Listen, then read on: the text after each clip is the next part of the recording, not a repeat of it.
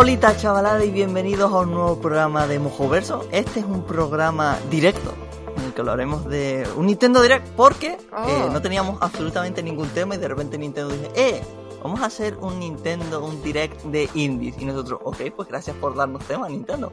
Y lo vimos y existe, la verdad, pero bueno, ya lo comentaremos. Estamos aquí, María y yo solos. Hola, María. Eh, Hola, Lore. porque eh, Dylan no puede estar en este programa por un poco... O sea, es un poco una cosa chunga, pero está bien. O sea, en plan, como que salió bien la cosa. Pero bueno, eh, esperemos que Milen se recupere. Eh, esto igual lo borro. Eh, María, antes Dime. de hablar del direct, ¿qué más has hecho tú en estas dos últimas semanas? A ver, cuéntame. Pues yo he estado jugando a videojuegos. Oh, yo también. Un, un montón de cómics. Eso yo no. Eh, Bueno. Voy a empezar por Daigyaku Tensei Ban 2, más conocido como The Great Ace Attorney 2. ¡Ah! Ya sé yo que me Ah. sonaba el nombre. Yo, en plan, cosas japonesas de María, no sé qué, pero vale, vale, vale, vale. Vale, vale, vale. Es que soy otaku. Vale, si eres otaku. Pues hay un grupo que está traduciendo el juego este, Mm.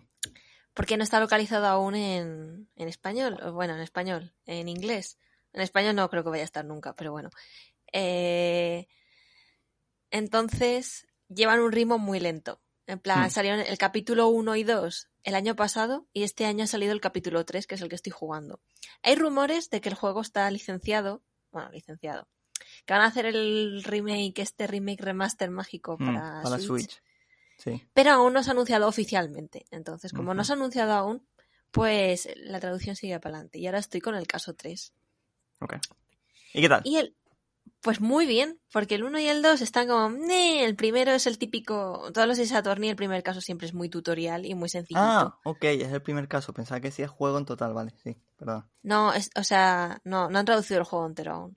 Vale, vale, vale. El segundo era también muy me, no sé, saborío, pero este está súper emocionante, está muy divertido y me está gustando mucho.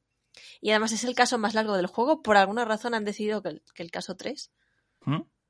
Sea el más largo del juego, cuando normalmente el caso más largo siempre suele ser el último, que es el que tiene los plot twists y... Mm, y La chicha así, pero- toda. pero este no, este es súper largo y estoy ya en la recta final y lo estoy jugando muy poquito a poco porque cuando se me acabe el, el caso este pues me quedo sin juego hasta que traduzcan el resto.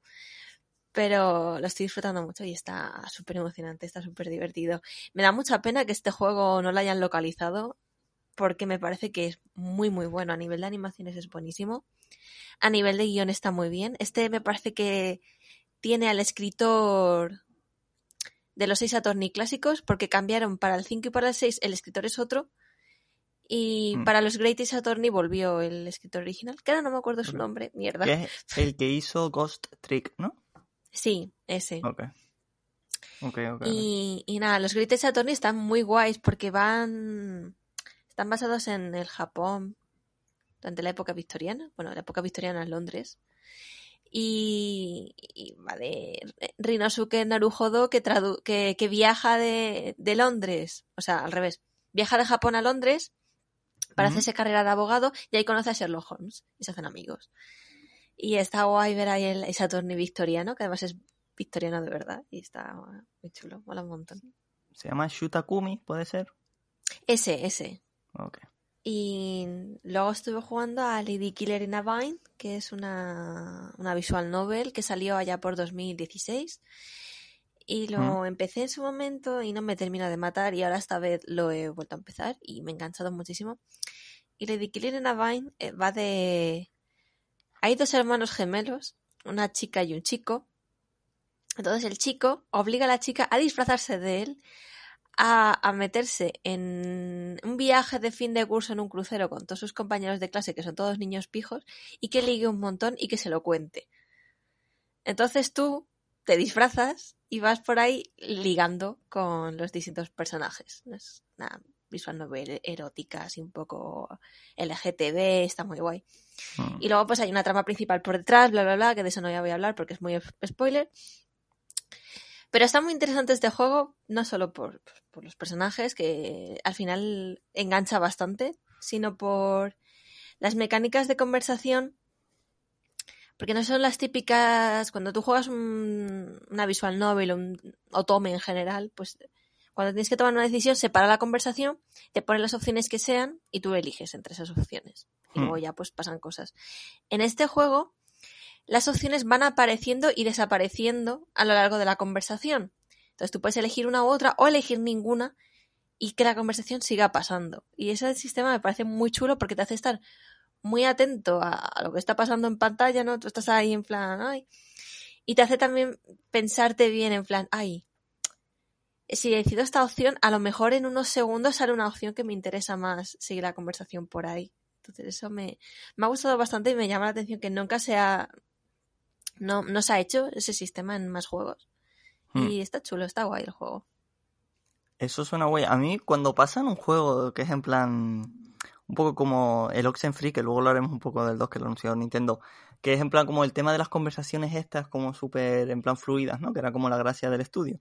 Que a mí me ponía nervioso porque es en plan como quiero hablar, pero no quiero darle antes de que acabe la persona. Pero desde que acaba la persona a que tú le das la opción, te tienes como 5 milésimas de segundo. Y entonces me ponen nervioso estas cosas. Pero me gusta el twist este que dices, de que en plan de los primeros dos minutos igual es una conversación, una, o sea, una opción A, luego en plan pasa un poco y hablan de otra cosa y te sale opción B y eso está guay.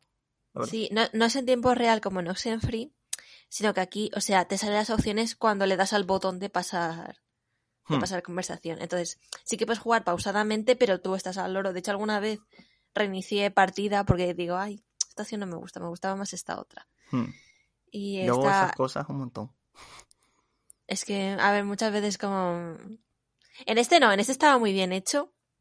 Y todas las opciones que decías sí que luego coincidían, pero lo típico de que tú pones una opción amistosa y el personaje lo, Sí. lo dice con todo el malaje. Y tú Dios. dices, pero bueno, personaje, por favor. Una vez, en plan, no sé si tú has jugado Fallout 3, pero es en plan, Bueno, un cuando llegas, cuando llegas a la primera ciudad, hay un señor que te, en plan, nada más entrar te habla el sheriff, ¿no? Hmm. Y en plan, una de las opciones era como en plan, bonito sombrero, porque tiene un sombrero de cowboy. Y yo digo, ah, qué simpático. Y no, era en plan bonito sombrero de manera irónica. Y en plan me sentí mal porque el señor le caí mal desde entonces. Y luego en plan le salvé el- la vida al pueblo y todo el rollo. Pero siempre me, me acabó mirando mal porque le dije que el sombrero era bonito y yo quería decírselo de verdad. Pero el juego pensaba que lo odiaba. Entonces me sentí un poco triste con eso, la verdad, no te voy a mentir. Maldito juego. Sí, es que eso Y- da mucho coraje. A mí me pasa que en plan cuando juego de rol, que es en plan como te dan opciones, ¿no? En plan opción A, opción B. Entonces yo entiendo que la opción A es una cosa. Entonces le doy a la opción A y digo, ah, esta es la opción buena. Y de repente muere todo el mundo. Es como, mierda. Y entonces tengo que volver a cargar desde el principio. Y entonces la conversación que son cinco minutos en plan pi, pi, pi, pi, pi, y ahora opción B. Entonces, ah, ahora bien, me gusta. En plan, me pone nervioso porque a veces en plan eh, odio que pase eso. Es como, ah, esta es la opción amigable. No, nunca es la opción amigable. Pero bueno, en fin. Deberían ser más, más, más explícitos con las conversaciones porque muchas veces es en plan, lo siento mucho, pero Ya. no te entiendo bien. Y por último, me estuve Uy. leyendo Road Queen Eternal Road Trip to Love, que es un título maravilloso para es un manga. maravilloso. Y este, este es un manga sobre lesbianas moteras. Que es como, Oh, te iba a preguntar mejor- si estaba inspirado en Fury Road, pero parece ser que no. No. Y, y va de. Va de una- unas. Es que es como. Todos los tópicos del anime juntos, pues sale este manga, ¿no? Y trata de Oh. unas chicas que están en el típico instituto. Instituto internado femenino que sale mucho en los mangas, que es como súper lujoso, y que tú dices, Mm. ¿esto existe en la vida real? Probablemente no, pero en los mangas sí que existe. Entonces hay una de las, de las alumnas que es- tiene una moto. Aquí es cuando sabes que el juego o sea que el juego, estoy yo buena, que el manga está ambientado en Estados Unidos, porque en el resto del mundo los menores no conducen, o por lo menos no legalmente. Pero en Estados Unidos sí puedes conducir con 16 años. Y bueno, la, la chavala esta, la alumna, va con su moto, es su tomolona, y trae a todas las chicas del instituto locas detrás de ella. Pero ella Bien. es como, así como muy de, ay, es como rompecorazones, ¿no? Entonces un día llega una chavala y le hace la trápala y consigue robarle la moto. Oh, no.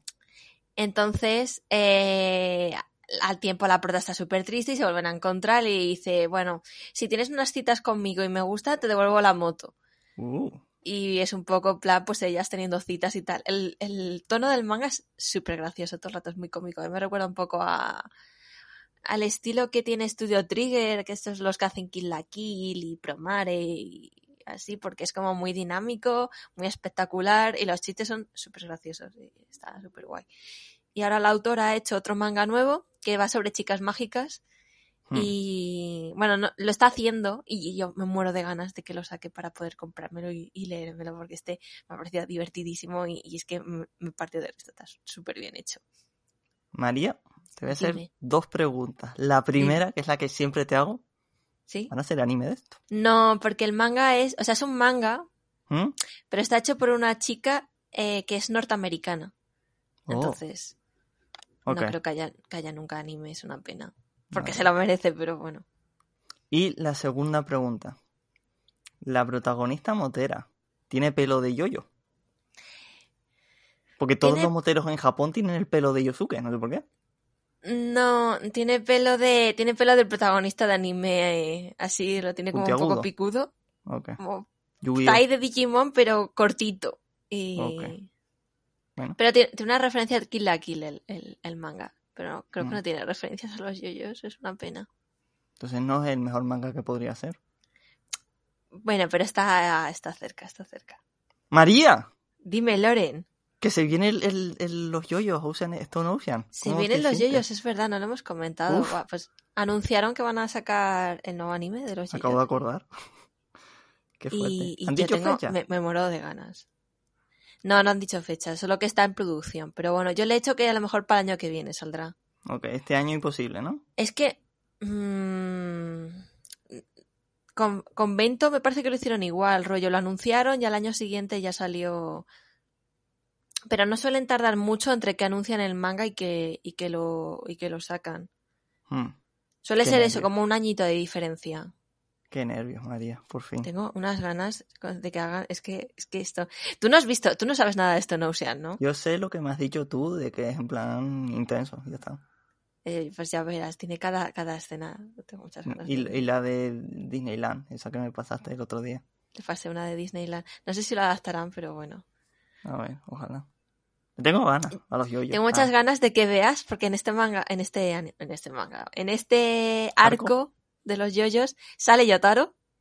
Y, verdad. y es increíble Yotaro en este arco, es como el mejor Yotaro de todos. Lleva un outfit que es para verlo, tengo muchas ganas de ver. ¿Qué Hmm. colores han elegido para, para la adaptación? Este es en plan rollo estúpido como Diamond is Unbreakable o los en plan como más seriotes.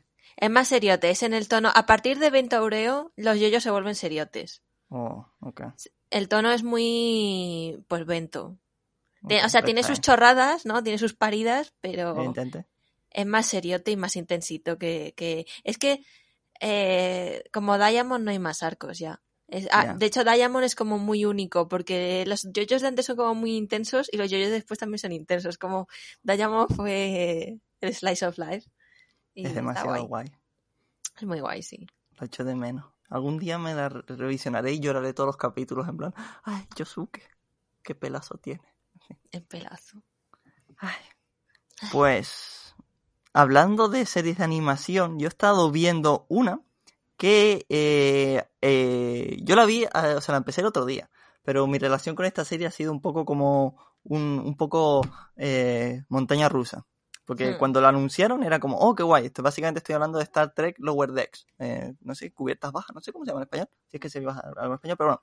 Que es una serie de animación que, de Star Trek que en vez de contarnos la vida de, en plan, los capitanes eh, y la gente en plan, de, en plan tocha de las naves, nos cuentan los masillas que están ahí abajo en plan haciendo trabajos en plan de pringado. Y eh, cuando lo anunciaron es como, oh, qué buena idea. Y luego dijeron, la hacen eh, creadores animadores de Ricky Morty. Entonces fue como, uff, no sé yo. Entonces salió el primer capítulo y la gente decía que era un poco subótimo. Y es como, uff, no sé yo. Pero luego empezaron a salir capítulos y la gente dice, no, no, está bien, en verdad. Y yo tenía como así, al final me medio hipeé. Luego busqué si la estaba en España en algún momento y era como, no, no la tiene nadie. Y luego, tiempazo después, se anunció que la traía a España Amazon Prime Video. Y entonces ya la empecé a ver ahí. Y he de decir que está divertida. Me, me, me, me parece en plan correcta. Ahí a veces es un poco... No cae tanto en el humor así como tan burdo en los momentos más en plan así como locos de, de, de Ricky Morty. Y es como, es bastante Star Trek, dentro de lo que cabe, pero se ríe de ser bastante Star Trek de una manera como respetuosa, porque hay veces que es en plan como, ah, menuda mierda Star Trek, ¿no? Y se ríe en plan de lo ridículo que es, y es en plan como sin tomárselo en serio, tú sabes, en plan como podía haber caído en eso, pero al final yo creo que no, lo hace bastante bien. Está protagonizada por Jack Quaid, que es en plan, eh, ah, no me sale, el, el pringado de The Voice.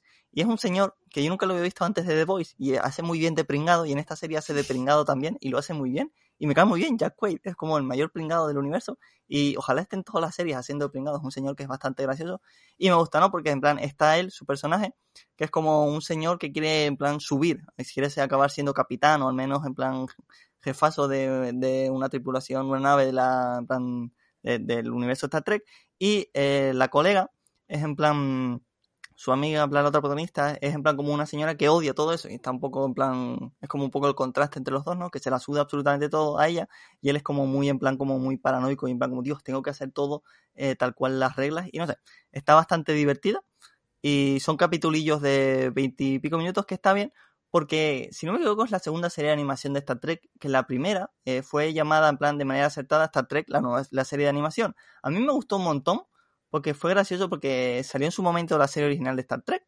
y sacaron tres temporadas para rodar 80 capítulos para tenerla en sindicalización y luego se mandó a tomar por culo y luego en plan gracias a un montón de señoras frikis eh, dijeron eh Star Trek mola, vamos a hacer fanfic de esto, ¿no? Entonces hubo un plan como tal y volvieron a, la televisión, dijo, eh, igual hay gente que quiere hacer, en plan como quiere ver Star Trek, pero no sale cara, ¿qué hacemos? Pues hacemos una serie de animación.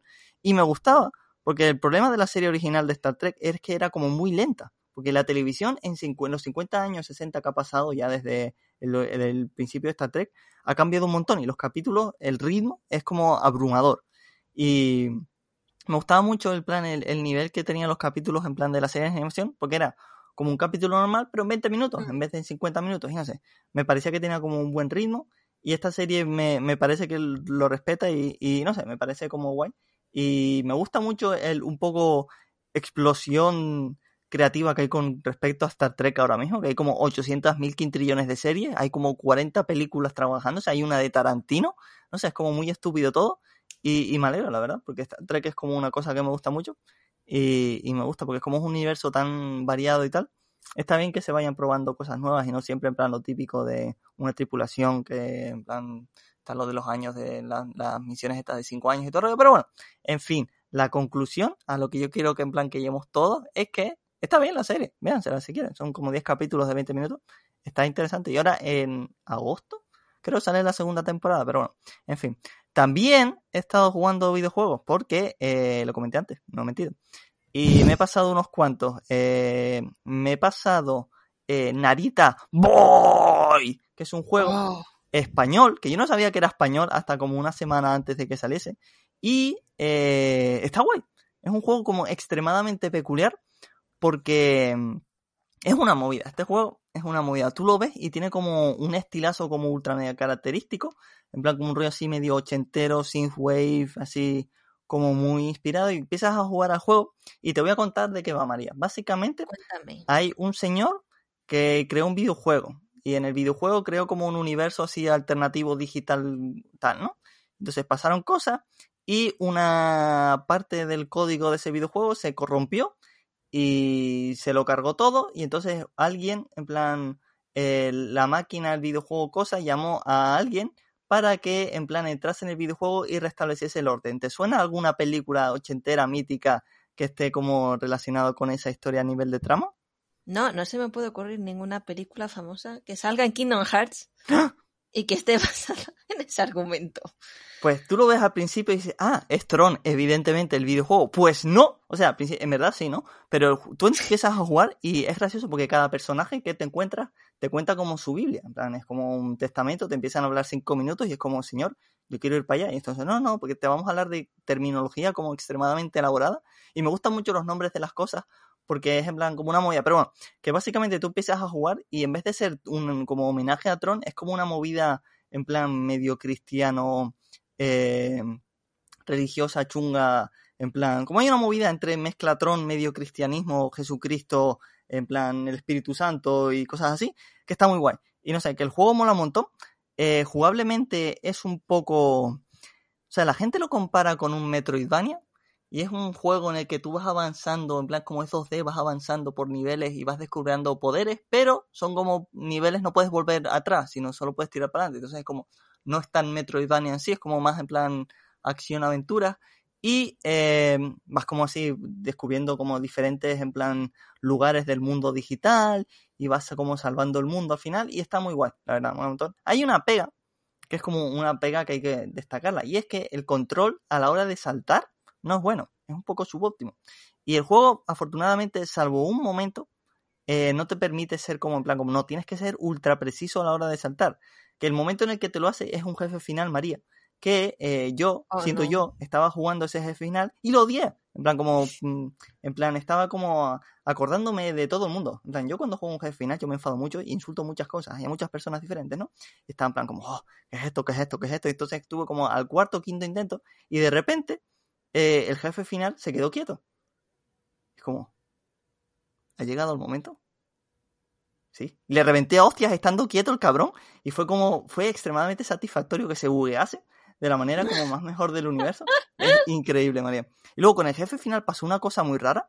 Porque lo intenté como un par de veces y estuve como. Fueron como cinco intentos, creo, ¿no? Algo así. Y los primeros tres intentos estuve haciéndolo. O sea, todos los intentos hice lo mismo, ¿no? En plan, esquivar ataques y darle. Pero los primeros intentos estuve como 10 minutos más o menos. Y yo, en Mm. plan, madre mía, esto tiene vida demasiadas, como podrían haber cortado. Y de repente, la vez que me lo pasé, como que estuve cinco minutos haciendo literalmente lo mismo, como que de repente tenía la mitad de vida. Y fue como, menos mal, juego, muchas gracias. No sé si es un bug, pero yo me alegro un montón. Igual es estos juegos que tienen como la dificultad que se va ajustando, en plan como Resident Evil 4, lo que sea. Pero independientemente de lo que sea, me alegro que tenga esa cosa. Pero no, que está guay, la verdad. Es un juego que tiene como una personalidad como súper marcada, visualmente y la banda sonora está guay. La historia está chachi, o sea, la gente se queja de que, en plan, como súper, habla demasiado y es como, te pasas el texto, mi niño, no pasa nada, pero bueno. Y una cosa sí que es en plan, Mucho texto. es, es bastante mucho texto el videojuego, ¿eh? también te digo. Pero está guay. Y una cosa que sí que es en plan que a veces es un poco eh, como muy abrumador, porque tú entras en cada nivel y el juego no tiene mapa, o sea, no tienes minimapa. O sea, tú vas avanzando y de repente el juego es sencillo en el sentido de que es como tienes que avanzar y tú vas avanzando y completas las cosas que te van saliendo y te y en plan es difícil quedarse atascado salvo que no hayas encontrado una habitación en concreto, ¿no? Pero bueno, que es como tú vas avanzando y es como, por favor, eh, Narita Boy, perdón, perdón, Narita Boy, entra en el, yo qué sé, en la proclamación de los deseos y es como, ¿dónde coño está eso, juego? Y entonces vas avanzando y dice, esta es la proclamación de los deseos, entras y de repente dice, oh, gracias Narita Boy por venir a la, yo qué sé, eh, iglesia de los beats. Y es como, ¿pero qué está pasando aquí? Ahora coge esta llave y vete a, eh, yo qué sé, el sacerdote de la llama. Y es como, ¿pero qué está pasando? ¿Cuántas cosas hay que hacer aquí? Y es como un poco abrumador en el sentido de que es como, mm, te dan muchas cosas de repente, pero tú vas tirando para adelante, vas entrando, es como, ah, ahora tengo una llave aquí, ah, pues voy dentro aquí, ¿no? Y no sé, pero está guay. Y luego, una cosa que quiero destacar es que eh, hay momentos en este juego que son demasiado épicos. Hay uno con un caballo que es como literalmente, eh, eh, me puse muy contento cuando salió, es como, no me esperaba que pasase esa cosa y cuando pasa fue como, uff, esto literalmente es la cosa más guay que he jugado probablemente en 2021, pero en fin, está extremadamente recomendable Narita Boy es un debut como muy tocho que me gusta que es en plan salió en Game Pass, evidentemente así lo probé. Y me gusta, no sé si es en plan eh, coincidencia o hay como una intención, pero ya ha habido en cinco meses dos juegos indie españoles que han debutado en Game Pass, en plan eh, Call of Duty y Narita Boy. Y no sé, me parece guay que en plan la industria indie española, que es como muy guay, eh, lo esté petando así en plan, tanto que Microsoft les esté dando todo el dinero del mundo para que debuten ahí en Game Pass y en plan, y este juego me gusta porque estuvieron en plan como un montón de, de, de cosas indies, en plan como trailers y cosas así, que como que le hizo el marketing bien, y no sé, me gusta, está bien, extremadamente recomendable. Y eh, luego en Game Pass también me jugué, que lo van a quitar eh, pasado mañana, o sea, el día que quitan, que estrenamos este programa, este juego ya no estará, así que si tienes Game Pass y te interesa esto, lo siento, que es Deliver Us the Moon, que es un juego indie que está guay, pero yo por algún motivo tenía como extremadamente claro que este juego era un juego de terror espacial y no lo jugué por eso, porque me gustaba mucho Observation y fue como, ya lo jugaré luego. Y no es nada de terror, o sea, tiene una atmósfera guay, pero bueno, básicamente el juego va de que en el futuro nos hemos cargado la Tierra y en plan, no hay nada, está todo seco. y entonces descubren que en la luna hay un poco, hay un elemento como energético, como muy potente. Entonces se monta una movida que es como una antena que eh, por wifi manda energía a la Tierra. Y entonces todo va bien, como, ah, qué guay, eh, la luna funciona. Y de repente es como, ah, apagón. Entonces la Tierra se fue un poco más a tomar por culo de lo que estaba. Y pasan años. Entonces, básicamente, eh, el equivalente a la NASA del universo dice, eh, eh, eh, eh, eh, eh, vamos a mandar ahí un pibe, a ver qué pasa. Entonces, tú eres el pibe al que mandan. Y tienes que descubrir qué pasa en la luna. Y está muy guay, la verdad. Es como un juego. Es como difícil de. de como de decir, este juego es un juego de acción, o lo que sea. Para mí es un poco Tacoma, de una forma como más implicada, como hay momentos más en plan set pieces, hay como bastante espectaculares y es como puzzles más activos que en Tacoma, que era más como... Pero tiene como un rollo, ¿no? En plan, llegar a una estación abandonada, en plan, escuchas audios, ves como en plan medio hologramas y tal, y vas descubriendo mm. lo que pasa. Y la verdad me gustó un montón. La banda sonora me, me pareció increíble, así tiene como un rollo así medio drone ambiental, como muy melancólico. Y la atmósfera en sí de todo este juego está, está muy guay. Como yo, eh, está guay. O sea, tiene sus puzzles, hay algunos que te puedes trabar un poco. Yo me trabé de manera como muy absurda con un puzzle que no era un puzzle, simplemente es como que tenías que coger un coche para abandonar la estación para ir a otro lado y eh, para abrir las puertas tenías que poner el coche en una cosa, en una cosa en concreto. Y yo estuve como 40 minutos dando vueltas en la habitación y esto, ¿qué coño está pasando? Y luego digo, odio hacer esto, pero voy a tener que mirarlo en YouTube. Lo miré en YouTube y fue como, Loren, eres su normal profundo. Pero bueno, es como muy gracioso porque María es en plan como muy estúpido eso. Pero bueno, eh, muy recomendable, la verdad. Eh, ahora van a sacar... No sabía ni que existía. Pues está guay, o sea, van a sacar... que lo veo. eh, yo creo que te gustaría porque a ti Tacoma, Tacoma te gustó. Y este mm. es en plan... Está guay. Luego pasó como una cosa en el que sacaron el juego y lo sacaron de una forma muy concreta. Eh, y entonces como que la gente se quejó de que quedaba como muy brusco. Y entonces los creadores dijeron, venga, va, vamos a sacar como un final más desarrollado. Y entonces lo metieron y en la versión que yo jugué está ese final. Pero a los desarrolladores no les gusta, es como la versión artística, en plan original, acaba como antes de donde acaba el juego. Y es como... Hmm. Es un poco raro esta situación, pero bueno. Eh, van a sacar dentro de poco un parche para Play 5 y Xbox Series X que tiene en plan como ray tracing y cosas de estas. Que yo lo jugué en plan en la serie X, pero en plan sin ray tracing ni nada. Yo no he jugado, bueno, técnicamente sí, jugué al, al, al de Medium. De Medium tiene ray tracing, pero no me di cuenta. Así que es como, existe el ray tracing, me da absolutamente igual, yo quiero 60 frames, este juego tiene 60 frames, así que todo correcto. Eh, como digo, muy recomendable, está muy bueno. Y para acabar, ya antes de hablar de Nintendo y seguir hablando de videojuegos, eh, me pasé justo hoy eh, Hitman 2, que es un... Oh. Es la, la, saga de sigilo que Dylan ha estado comentando en estos últimos programas. Que fue gracioso, porque yo me jugué el 1 en su momento cuando lo metieron en Game Pass. Y me gustó un montón. Y lo comenté en el programa en su momento, era tres años ya, lo que sea. Y era en plan como, hmm, si metieron el 1, van a meter el resto en Game Pass, ¿no? No, no los metieron nunca. Y era como, ¿me los compro? ¿Me los compro? No me los compro. Esto es un poco un problema de Game Pass, porque cuando meten la primera entrega de una saga es como, es lógico asumir que van a meter el resto, ¿no? Como tiene sentido. Por ejemplo, Resident Evil 2, Resident Evil 7 han estado, Resident Evil 3 no. Entonces, ¿me lo compro? ¿O espero? O sea, es como un dilema, ¿no? Entonces, yo siempre he querido jugar a Hitman 2 y especialmente Hitman 3, que salió en plan hace poco, ¿no? Dylan los ha puesto muy bien. Yo ya sabía que está muy bien, pero bueno. Eh, entonces, un día me levanté y mirando mis interneses descubrí que en una página de estas, en plan CD Keys, el juego, el Hitman 3, estaba como a 23 euros. Y fue como, hmm. este juego que acaba de salir a 13 meses, ¿por qué está de repente 45 euros más barato de lo que debería? Y fue como, hmm, hmm, hmm, hmm me lo compré, básicamente. Y eh, justo ese día eh, fue la, la, la, las ofertas estas primaverales de, de, Microsoft en la tienda de la Xbox y pusieron el Hitman 2 a 15 euros. Entonces, como, me he comprado Hitman 2 y 3 por 38 euros, evidentemente. Hacía tiempo que no me compraba un videojuego, ha sido como una sensación peculiar, pero bueno, eh, el último que compré fue Hades, lo cual es un poco no ideal porque no me gusta mucho, pero bueno, en fin, Hitman 2 eh, está muy guay, la verdad. Lo he jugado desde Hitman 3, lo que significa que no te sabría decir cuáles son las diferencias en plan entre Hitman 1 y Hitman 2, porque cómo está la movida ¿no? Que si tú tienes el Hitman 3, puedes jugar, y tienes los otros dos, puedes jugar desde el Hitman 3 con todas las mejoras gráficas, en plan jugables que ha habido en las dos o entregas, a los niveles anteriores. Entonces, es que es como una idea muy guay, pero que es en plan como le quita como cierta magia, ¿no? En plan como cierta... Mmm, a ver qué ha avanzado, en plan cómo ha llegado Hitman 1 a Hitman 2, ¿entiendes? Pero bueno, eh, me ha gustado un montón. Tiene como niveles bastante inventivos. Yo estaba triste porque cuando empecé el primer nivel en plan tocho, que es el de Miami, todo el mundo ha hablado de ese nivel y está guapísimo. Y me lo conocía todo, sabía todas las muertes. Y era en plan como que en Hitman, como tú controlas a la gente 47, tienes que cargarte a gente, ¿no? Y puedes hacerlo en plan como acercarte y dispararte. O puedes hacer cosas extremadamente elaboradas que básicamente consisten en que tú te haces pasar por una persona y en plan saboteas o en plan mm, te cargas a esa persona de manera como muy en plan específica y como muy graciosa.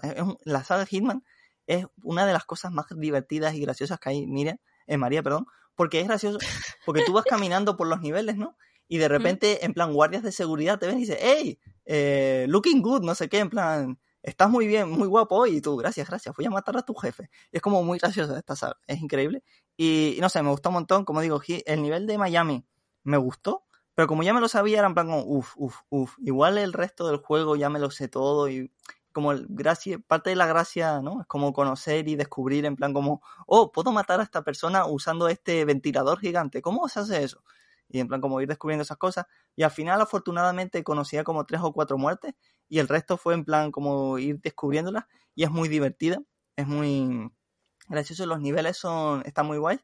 El de Florida mola un montón, de Miami. Luego hay uno en California, no, en California no, en Colombia, que es como bastante me Luego hay uno en Bombay que es increíble, porque en ese juego tienes que en plan ir sigiloso por la calle y es como muy gracioso. Y además es como una cosa muy rara, María, porque en los Hitman normalmente tú vas y en plan como, imagínate, tú eres una panadera, ¿no? En plan... Sí, ojalá. Ojalá, ¿no? Y entonces eh, dice, tienes que infiltrarte de panadera. Entonces voy, te noqueo, me pongo tu ropa y me hago pasar por ti, ¿no? En plan, entonces la gente es como, ah, mira, el panadero nuevo. Y en el nivel de Mumbai hace eso, pero claro, como es en Mumbai, todo el mundo es indio. Y es en plan, de repente estás tú de, de, de Agente 47, que es probablemente el ser vivo, o sea, el, personaje de videojuego más caucásico de la historia. Y es como, nadie se sorprende de repente como el, señor más blanco del universo está haciéndose pasar por eso. Y, y, hay una situación un poco extraña en la que te haces pasar como por un sastre y de repente pasas al lado y dices, hey tío, ¿cuánto tiempo? Y es como, ¿juego? Señor, ¿quién es usted? No sé, es como una sensación un poco rara en ese nivel, pero bueno, está muy guay. Pero bueno, Mumbai mola. Luego hay uno en Vermont, que es como un, nivel así como un suburbio americano. Está guay, pero luego está un poco bugueado ese. Y el último es una fiesta de gente malvada, que ese está guay porque, en plan, hay veces que tú estás jugando, ¿no? Y los niveles estos, las ideas estas para asesinar gente, son como en plan, hmm, a esta persona le gusta comer eh, magdalenas. ¿Por qué no te haces pasar por un, en plan, mm, panadero y envenenas una magdalena? Es como, jajaja, que, que en plan que, que, como que retorcido, ¿no? Y, y en el último nivel es como, hay una señora que se va a meter dentro de una, de una jaula de fuego y es como, juego me lo pones demasiado a huevo, pero bueno, en fin, está muy guay, la verdad, la saga Hitman es extremadamente recomendable y si te gusta el sigilo, es como imprescindible, la verdad. Y si te gusta en plan reírte de situaciones absurdas, es en plan, no llega a nivel Yakuza, pero está un poco más cerca de lo que debería, la verdad, porque hay como situaciones demasiado ridículas, María, pero yo creo que a ti te encantaría esta saga, porque te ríes mucho de ella, es como increíble, pero con ella también, no sé, bueno, un montón. En fin. Eh, ¿Sigues teniendo interés por jugar a la saga Hitman? Lo comentaste en el último programa por el nivel de Knives Out. Sí, seguramente juegue al 3 para jugar al nivel de Knives Out. A ese le tengo ganas, que en verdad lo lógico, lo normal con los Yakuza, con los Yakuza, con los Hitman, es jugarte el nivel una primera vez, hacerlo como muy desastre y luego repetirlo y dominarlo con la perfección. Y yo no lo he hecho porque, en plan, quiero jugar al Hitman 3 más pronto que tarde. Y si me, en plan, rejuego a tope el 2 y lo juego como muy enfermizo, voy a acabar un poco quemado. Así que ya, en plan, con el 3 sí lo haré. Pero tengo muchísimas ganas, la verdad. En plan, como todo he oído que, en plan, no tiene nivel malo porque en este el nivel de Colombia es un poco como subóptimo y el de Vermont tiene como sus cosas bugueadas, pero bueno, en fin, tengo muchas ganas de Hitman 3. Y hablando de videojuegos, Chachi, María, yo creo que podemos parar ya y vamos a hablar del Nintendo Direct. ¿Qué te parece? Me parece muy bien. Pues, pues. hubo un Nintendo Direct de indies, que en verdad eh, a mí me gustan los juegos indies. Me gusta ver trailers de juegos indies porque es como, jaja, que original, ¿no? Porque tienen como mucha personalidad, pero este, eh, que a mí no me disgustó tanto como a ti, es como correcto. Empezó de probablemente la peor manera del universo, porque empezó con un roguelite y con un runner, y es como, madre mía, en plan, esto pinta mal. Y al final no estuvo tan mal, pero bueno, ¿qué te pareció a ti el, el, el rollo Nintendo Indie Direct, cosa World, que no sé cómo se llama? Eh, Indie World se llama. Es que lo pone. lo- lo- eh, tengo aquí el hilo, el hilo de nivel, o nivel, no sé cómo se pronuncia. Nadie sabe cómo se pronuncia. Es One Punch Man. Es One ahora es, ahora es Mob Psycho. Es verdad, Se cambió. hace Al- tiempo. al- al, al- niño más bonito de, de- del anime. que existe. María, Dime. ¿se sabe algo de la tercera temporada? No se sabe nada. Joder. Lo cual es raro porque el manga acabó hace bastante tiempo ya. Vamos, yo Ya, ya me leí el final. Ya, ya, por eso, no como raro, pero bueno, en No fin. se sabe. Y no está anunciado, me suena tampoco. Así que si no está anunciado, pues mm, a lo mejor está en producción de momento. No sé. No se sabe nada de momento. A ver, de los indies. Hmm. Eh, mm, no sé, a mí es que me pareció que. Como muy normalito el direct, no sé, no. Crist- cristales o cristales, no sé cómo se pronuncia tampoco, pero cristales. Hmm. El Cristales ya lleva anunciado mucho tiempo. De hecho, el Cristales lleva tan- tanto tiempo anunciado que yo jugué una demo que salió. Cuando salió el juego anunciado, sacaron la Mm. demo para probarlo. Sí. Pero bueno, ese ya tiene ¿Te fecha, que sale en verano. La demo me gustó regular, me pareció muy aburrido. O sea, visualmente es una locura. En plan, Mm. está súper bonito. es muy bonito. Pero la jugabilidad es como un poco sosita. No sé si a lo mejor. eh, pues de la demo al final a, a lo mejor han cambiado cosas, ¿sabes? No, yo no me fiaría de una demo que sacaron hace. No sé si lo sac- fue do- hace dos años o un año, no sé. Ya. Pero bueno, pueden yo- cambiar muchas cosas. Yo veo ese juego y es como demasiado bonito. Yo no podría jugar ese juego, me pondría nervioso, no sé. Como demasiado, como una sobresaturación visual. Como no sé, es muy intenso ese juego, no sé. Está pinta guay, pero no sé. Es, pero es muy chulo. Eh, ¿Qué más juegos? El, el Getsufuma Den también tiene buena pinta. También se ve chulo. ¿Ese cuál es? El de que tienes que enfrentarte a yokais. Ah, sí. Si queréis Mm. saber más sobre yokais, podéis escuchar nuestro programa especial. Muy yokais. bien, te iba a hacer yo el, el tweet. venga. Me lo has quitado. Eh, este tiene pinta muy molona. Lo que pasa es que este no sale hasta el año que viene. Así que eh, habrá que esperar. Hmm. No, pero artísticamente mola, sí. Artísticamente está muy chulo. ¿Y cuál más así? Eh, ¿El me ha gustado uno que se llamaba There is no game. Ground Ese tiene buena Dimension. pinta. Ese, a ver, voy a mirar si hay críticas o algo. Oye, Ese a ver salía cuánto- yo, ¿no? En plan, como, ah, salió hoy. Sí, porque se ve divertido, se ve bastante divertido. Y a mí Mm. los juegos que son así raros y un poco metas me suelen gustar. Sí. De Longing le tengo ganas, pero me da miedo de que sea un peñazo. Porque Eh, eh, es que literalmente el juego es la de- definición de peñazo. es que eh, sí que he visto, he leído críticas y sí que hay gente que se ha pasado el juego como en, en pocos días. Porque dice 400 días de juego, pero te lo puedes pasar en menos. Hmm. Pero como depende un poco, o sea, tú eres, tú eres un muñequito que está bajo tierra. Entonces tú vas haciendo cosas bajo tierra. Hmm. Pero en uno de los finales, porque el juego tiene varios finales, eh, puedes em, salir a la superficie y tal ahí. Y luego me suena que si tienes un final no puedes sacar el resto de finales o algo así. No sé cómo harán eso en Switch. Eso es not great. No me acuerdo muy bien. Es que no, no me acuerdo muy bien cómo era porque leí de este juego cuando salió y claro, como salió ya hace tiempo, pues ya no me Mm. acuerdo. Yeah. Luego, ¿tú has jugado algún Olioli? Porque yo no he jugado ninguno. Yo no. Yo es que con el Olioli nuevo estoy en plan, pues ok, nada, tampoco ni fu ni fa. Y luego, tú jugaste, sí, tú sí jugaste a Oxenfree, ¿no? Yo jugué a Oxenfree, sí. ¿Y qué tal? ¿Qué te pareció? A mí me gustó. En plan, está correcto. Tiene sus cosas. La cosa principal es que, eh, que espero que lo hayan solucionado. Es como eh, Oxenfree, ¿no? En plan, vas a una isla con los colegas el último día del colegio, no sé qué, en plan de- del verano, no sé qué movida. Y pasan cosas y es como fantasmas y con una movida. Pero bueno, que el juego, cuando tú lo juegas la primera vez, la primera hora, está guay porque tú vas caminando y mientras caminas van sonando conversaciones. Y en plan, un camino largo, estás dos minutos caminando porque la conversación dura dos minutos, pero luego tienes que volver para atrás y estás caminando caminos que son dos minutos porque es lo que duraba la conversación, pero cuando lo vuelves a caminar no hay conversación. Entonces estás como una cantidad ingente de caminando por caminos extremadamente largos que no tienen por qué ser tan largos la segunda vez que vuelve y es un poco coñazo por eso. Y no sé, espero que lo hayan solucionado porque es como una gilipollez muy estúpida, pero bueno. Eh, a mí me gustó. Eh, me lo pasé solo una vez. Sé que para ver el final verdadero tenías que pasártelo varias veces. Y como, eh, no, gracias. Pero está guay. Me gusta más, creo yo, After Party, que es el segundo juego del estudio. Que no sé, pero es como un estudio que me cae bien. Tiene como un buen rollo así, ¿no? Se centra en un poco lo que comentabas antes, ¿no? Con el, Lady Killer y Navine, ¿no? En plan del tema de las conversaciones. Que me parece que es en plan como algo que no mucha gente se centra, ¿no? En plan, el tema de conversaciones chachi. Y además es spooky, así que está bien, no sé sé que a ti no te gustó especialmente, pero bueno. A mí artísticamente eh, me, me, me, flipó. O sea, me pareció que artísticamente está súper chulo. Es súper sólido. Eh, tiene mucho el rollo este hipster que se llevaba mucho a principios de los 2010, ¿no? como 2012, 2013, por ahí. Era como que se llevaban mucho los triángulos y las galaxias y esas cosas. Hmm. La trama no es mi favorita y me parece que se vuelve como muy turbia. Eh, pasan cosas que tú dices, no le pega a este juego sentar, ser tan turbio de pronto. Es como que te viene un poco, se lo sacan un poco de la nada. Pero a ver qué tal este. After Party no, no, no lo llegué a jugar nunca. Mm, a mí me gustó porque está como guay. Y de repente llega al final y el final de ese juego es increíble. Y no sé, es como... Porque cuando tú juegas a un juego normalmente, ¿no? En plan de estos super narrativos, te intentan como en plan transmitir sensaciones, ¿no? En plan como este juego es triste, este es alegre, ¿no?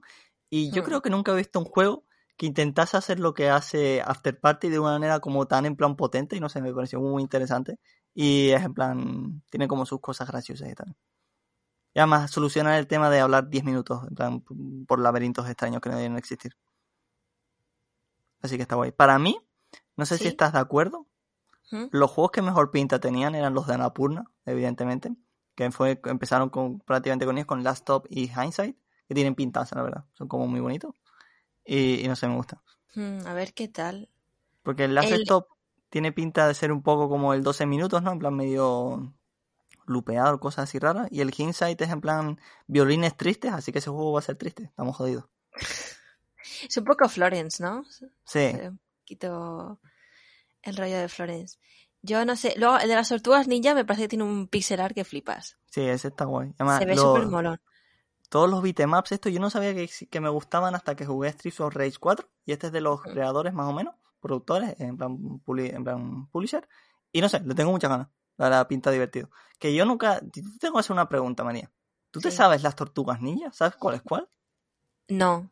Yo me sé los nombres, yo me sé tres nombres, en plan, y siempre que me acuerdo son tres diferentes, y siempre me, olvido de uno. Es como, ¿cuál es el último? Ah, no, yo me lo sé, porque mira, como he estado estudiando el Renacimiento, ya, pues cuando estudias el Renacimiento, en plan son eh, Rafael, Donatello, Miguel Ángel y, Leonardo. Mm. Que Donatello era, era un escultor, lo tienen ahí un poco acoplado al muchacho. Ya, pero Donatello es buen nombre. Ni siquiera, ni siquiera son contemporáneos entre ellos, creo yo. Donatello es más mayor que el resto, es como la tortuga ninja viejuna. Yo, cuando era adolescente, tenía un cruz. Adolescente, estoy yo buena. Eh, cuando yo era cría, cuando era chiquitita, tenía un cruz con una de las tortugas ninja, pero no me acuerdo con cuál. Creo que era con Leonardo. Y creo que era oh. porque me gustaba el actor de voz y eso era lo que hacía que me gustara el personaje. Pero ya no me acuerdo de nada. Vi muy pocos capítulos de las tortugas ninja. A mí me gustaban, pero nunca sabía quién era quién. Era como, sí, sí, habla Tortuga 1 con un Tortuga 2 y todo el mundo, no, tienen una personalidad súper definida, como, ok, no sé. Y tienen como tonos de verde distintos, según... ¿El qué? Según la animación, tienen como, son de distintos verdes las tortugas ninja.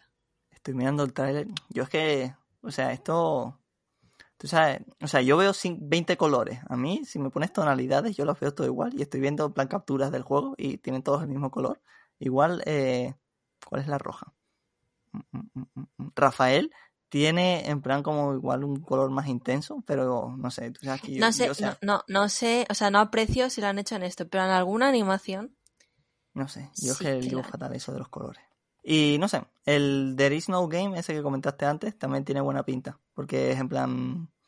Eh, o sea, yo nunca jugué al Pony Island, este, pero todo el mundo dice que estaba guay. No, está regular. ¿Está regular? Entonces, tienen por culo. Está regular. Es una. A ver, se le nota también que lleva como varios añitos. Entonces es el, el, típico juego que era como muy meta cuando salió y tal, y molaba mucho, y que ahora es como tú lo ves y dices, bueno, pues. Mm. Pues ok. Eh, hay un juego que salió que es como. Me, me, dio como tristeza que no saliese y le diesen como más importancia. Porque es Kiwi, es un juego en el que controlas kiwis. Y es como. ¿Hay literalmente un animal más guay que el kiwi? Yo creo que no. Los perezosos y ya está. Como conceptualmente, el kiwi es un animal fascinante. Lo es. Y, y está como muy gordito, es como muy óptimo de forma. Es increíble, los kiwis son geniales. Y entonces que haya un juego de kiwis es como, hmm, interesante. Hmm. Pero lo enseñaron cinco segundos y es como, ¿por qué no me enseñas dos horas de esto y el resto te los guardas un poco? Pero bueno. Dos horas del juego de los kiwis. Tú, oye, ¿tú, tú llegaste a jugar al, al Fez? Te iba a preguntar qué te parece Fez. Yo jugué un rato, sí.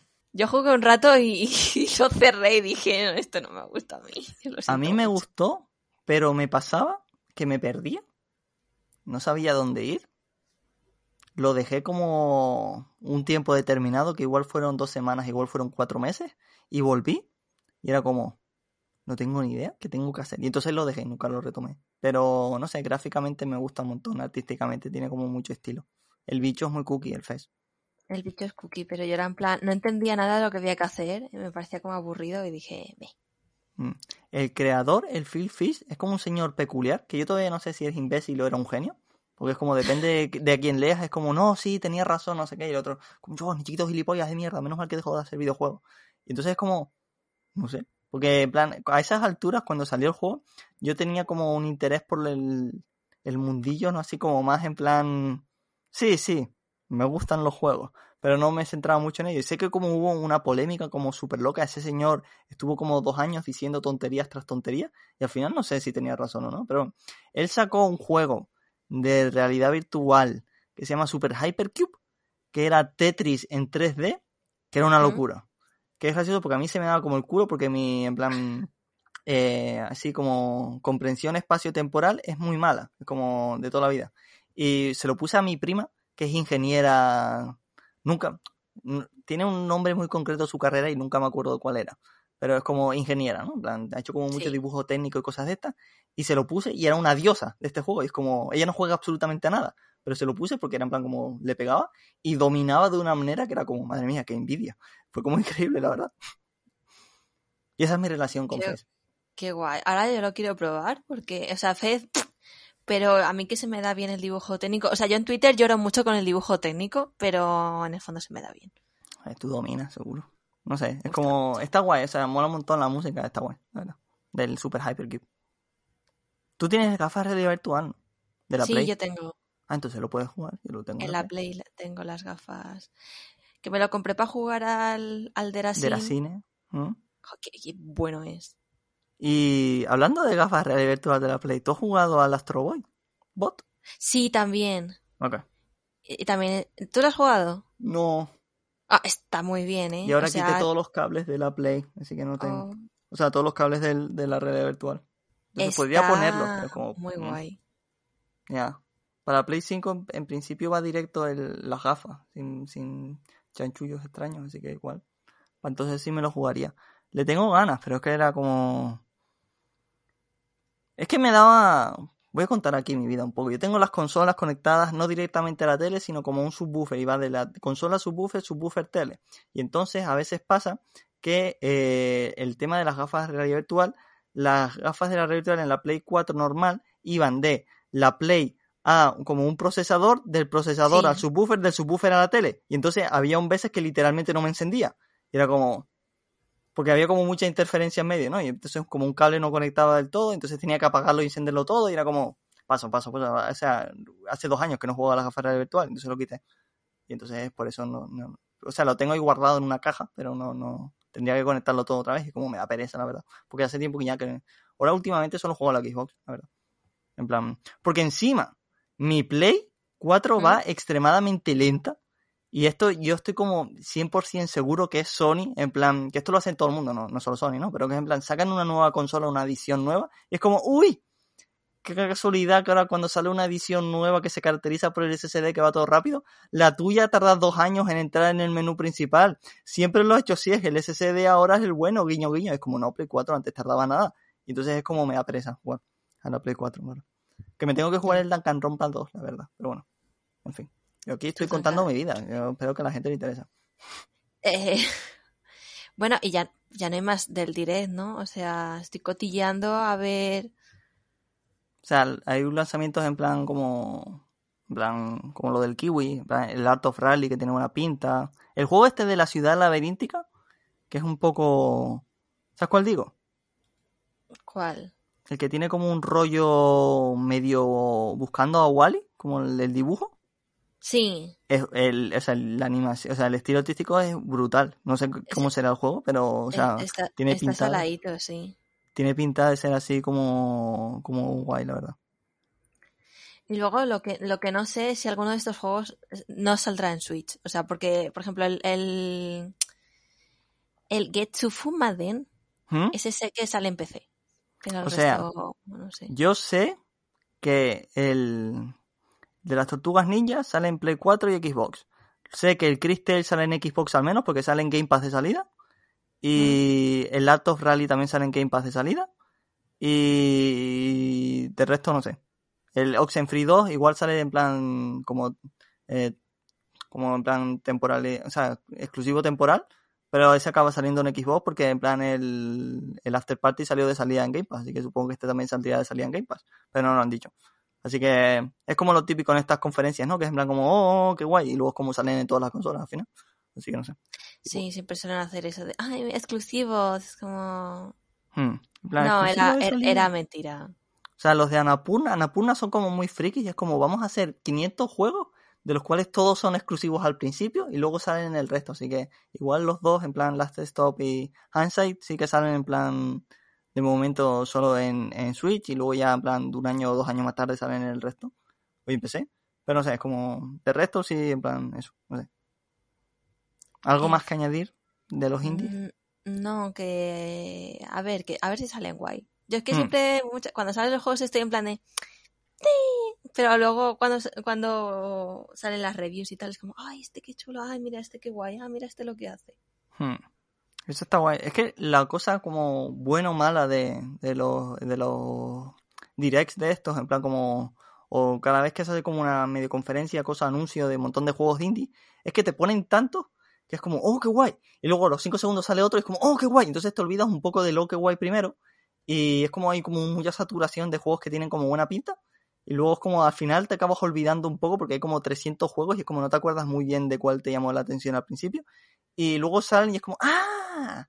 Es verdad, ese juego lo vi en una cosa de indies de esta, de no sé qué. Entonces es como un poco. Tiene sentido que los hagan, pero también es un poco contraproducente, creo yo también. Que metan tantos seguidos, back to back. No sé si a ti te pasa. Hmm. No, a mí también me pasa un poco eso, la verdad. Y no sé. ¿Algo más? No, eso. Pues. Ha sido divertido ver el direct. hmm. Molaría que hubieran sacado un poco más de cosas, pero bueno. ¿Esperabas el Hollow Knight, María? Eh, no, pero me esperaba que sacaran eh, el port de Omori en Hmm. Switch, porque en teoría Omori iba a salir en Switch, lo anunciaron, Sí. pero no tiene fecha aún. Omori es en plan rollo Undertale, ¿no? Más o menos. O sea, jugablemente. Eh, más de terror que Undertale. Undertale tiene cosas de miedo, pero yo no diría que es un juego de terror. Diría no, pero que digo en plan rol por turnos y eso. es lo único que sé. sí es rol por turnos, pero tampoco es como Un- Undertale eran minijuegos. El combate este es más Final Fantasy, cosas de esas. Ok. Y he oído cosas muy buenas, la verdad. Eh, ¿Sabes cuándo? En plan, si es muy largo, ¿no? Es bastante largo, por eso lo quiero Uf. jugar yo. O sea, a ver, bastante largo. Entre 15 y 20 horas. Uf, Más tirando hacia las 20 horas. uf. Y hay gente que se lo pasa varias veces para sacar varios finales. No, no es obligatorio, pero te lo puedes pasar varias veces para sacar varios finales. Y por Mm. eso yo lo quería pillármelo en, En la Switch. en, en Switch, ¿no? Porque Mm. a mí los RPGs me gustan mucho más en Switch. Pero claro, pues no ha salido, así que nada, de momento me esperaré. A mí me gustan en la Switch juegos cortitos. En plan, y found. Cosas así, dos, tres horas, cuatro, cinco. Ay, a mí el- a las horas me da igual, como, o sea, Como la Switch la, la pagas y se acabó. Mm, ¿Sabes? Y con lo otro, en otras consolas lo malo es que dices, vale, necesito un tiempo. O sea, porque nunca puedes guardar, o sea, hay veces que no puedes guardar, sobre todo en los indies, que a veces te hacen la de, por ejemplo, cuando jugué a Anodyne, Anodyne tienes que guardar en los puntos de guardado. Lo que pasa es que en el Mm. juego tiene 800 puntos de guardado, entonces no es problema. Pero bueno, pero lo sé que sí. Y en la Switch es que es en el momento, te das, pum, la pagas y ya está. Pero bueno. eso está bien. Y bueno, pues ya está. Eh, Pues ya Nos vamos. Easy. Eh, volvemos dentro de dos semanas. ¿Con qué programa, María? No hablaremos de otro indie, ¿no? Que ha salido, que lo ha petado un poco. Vamos a, vamos, uy, vamos a jugar. Vamos a hablar de It Takes Two, el juego que tiene el nombre más impronunciable de la historia. Muchas gracias, Joseph Mm, Fares. Que es tu mejor amigo. y es mi mejor amigo, le quiero mucho. Y tengo muchas ganas de hablar de, de él, que ya me lo pasé y... Y ha estado guay. Hay cosas de las que se puede hablar y vamos a hablar con spoilers y tal, así que le podemos dar más. Oh, entonces más yo me iré porque yo no lo he jugado todavía. Ah, Bueno, podemos no contar el final y cosas de esas. no, lo comentan y yo no les oigo. Bueno, tienen que editar a alguien porque yo no podría editarlo, pero bueno. Oh. Eh, es verdad, es problemático eso. Ya lo Es veremos. problemático, pues quizás, quizás podríamos hablar sin spoilers. Ya O está. sí, o no, o editan ustedes, no sé. ¿Quién sabe? Hmm, yo no. Eh, la semana que viene Mojo Verso Sonoro, que en esta ocasión sí es 1981, que lo iba a ser el anterior, pero me motivé con un disco, Dios María. Eh, estoy obsesionado con un disco que salió y es como, ah, tiene buena pinta, lo oí y casi me muero y me compré el vinilo, lo miro, lo toco, le doy besitos por las noches, es increíble, me encanta ese disco, pero bueno. Eh, se llama Promises de. Floating Points con Faroa Sanders y la Orquesta Sinfónica de Londres, pero bueno. Eh, 1981, que es un año que existió y en plan, yo no, sí, yo no, yo todavía no. En plan, yo sé que María y yo somos viejos, pero en el 81 No tan todavía no estábamos. Y no sé, en fin, eso, que nos vamos ya. Jueguense Hitman, eh, sean fan de los juegos indies que son chachi y ya está, pórtense bien. Adiós. Adiós.